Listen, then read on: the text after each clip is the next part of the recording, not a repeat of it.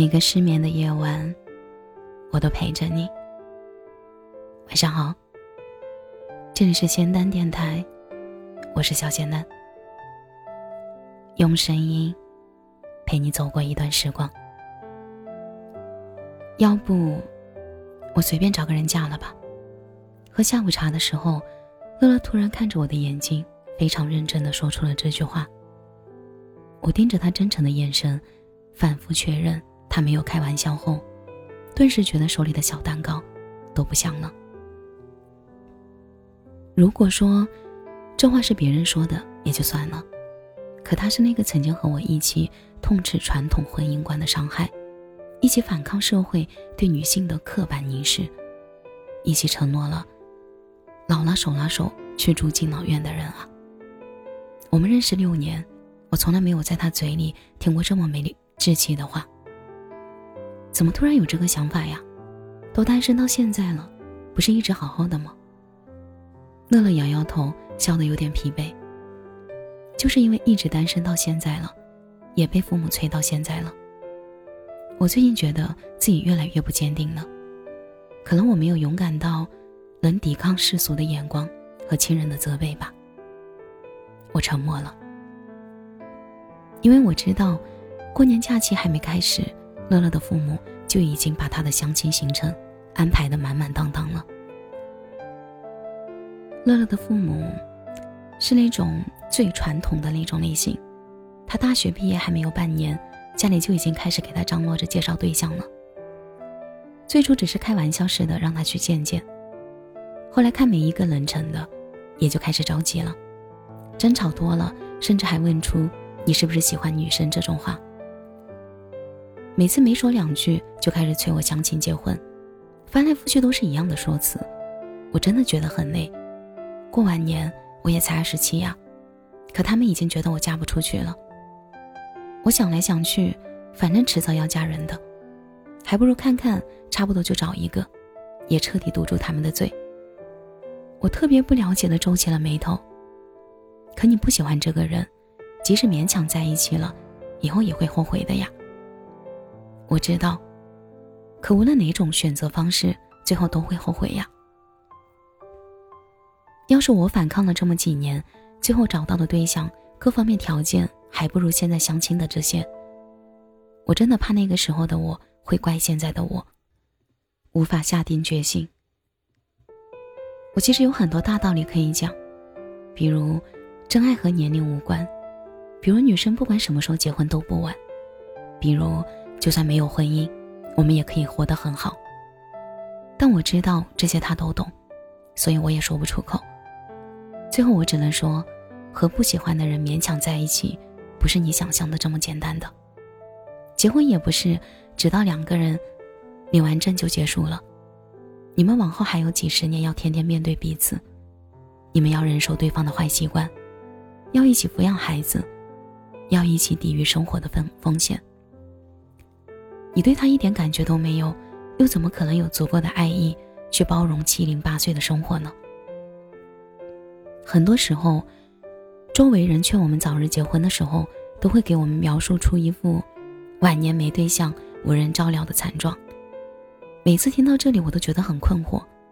假如我只依靠经济条件，不看任何感情基础挑选一个对象，然后不咸不淡的搭伙过着日子，最后等我老了。有个什么三长两短，我真的能指望这个对我没有爱情的人来支撑我以后的生活吗？一场从双方利益出发、毫无温情可言的婚姻，真的能成为大家想象中坚实的后盾吗？难道在我不爱对方的前提下，对方还能死心塌地的一辈子都全心全意的爱我，最后倾尽财力去救我吗？别开玩笑了，没有人是傻子。你在这段感情里图的是什么？对方也很清清楚楚。我不否定，圆满的婚姻的确能成为两个人的港湾，可圆满的前提一定得是基于爱，而不是像完成任务般的在条件匹配后的赶鸭子上架。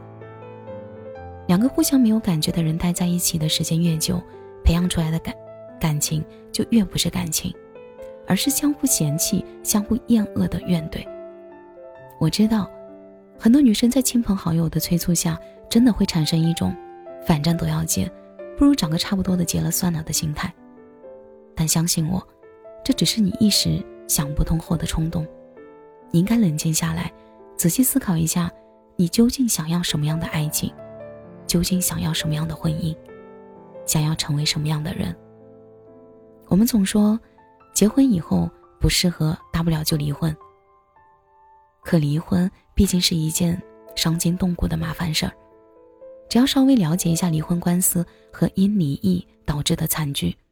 你就肯定不会希望自己摊上这样的烦恼。春节回家期间，肯定少不了父母安排的相亲和逼婚。我们无法改变长辈们的思想，也堵不住七大姑八大姨的嘴。但无论如何，我们得守住自己的底线。我不会说“不婚不育保平安”这种话。你想要进入婚姻，这很正常。你也可以朝这个方向去努力。相亲对象可以见。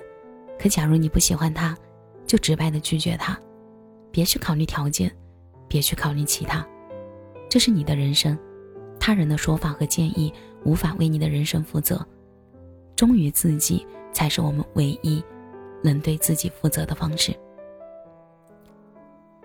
感谢你的收听，我是小仙丹。节目的最后，祝你晚安，有个好梦。从前我的另一边，通往凌晨的街，空无一人的世界。行影匆匆这些年，希望从未破灭，默不作响的时间。最好的人注定会。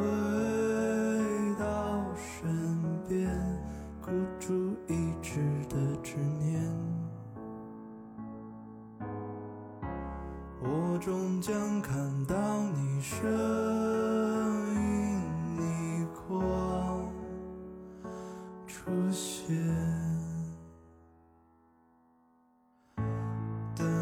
这一切都被你了解，十指错落相牵，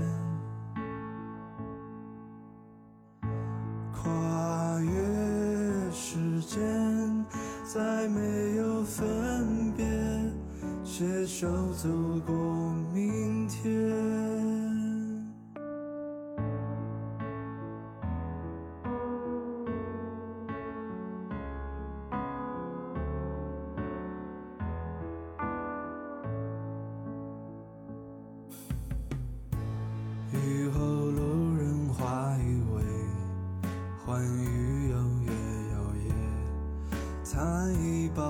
世界，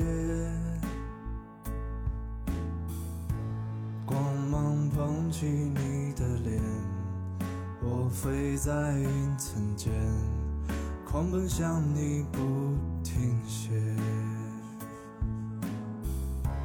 你说最好的人会身边，此刻我也这样想。你终将看到我最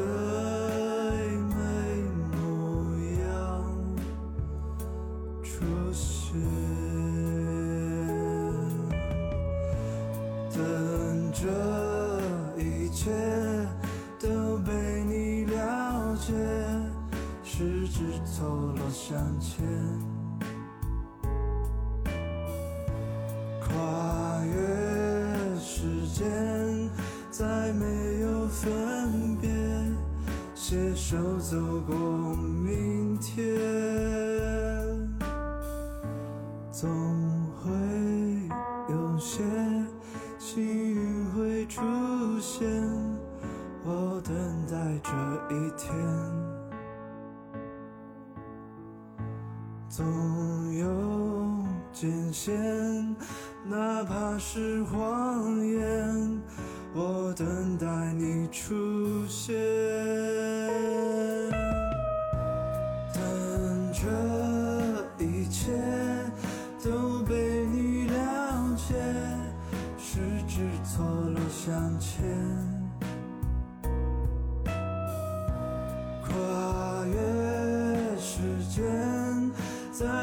没有分别，携手走过明天，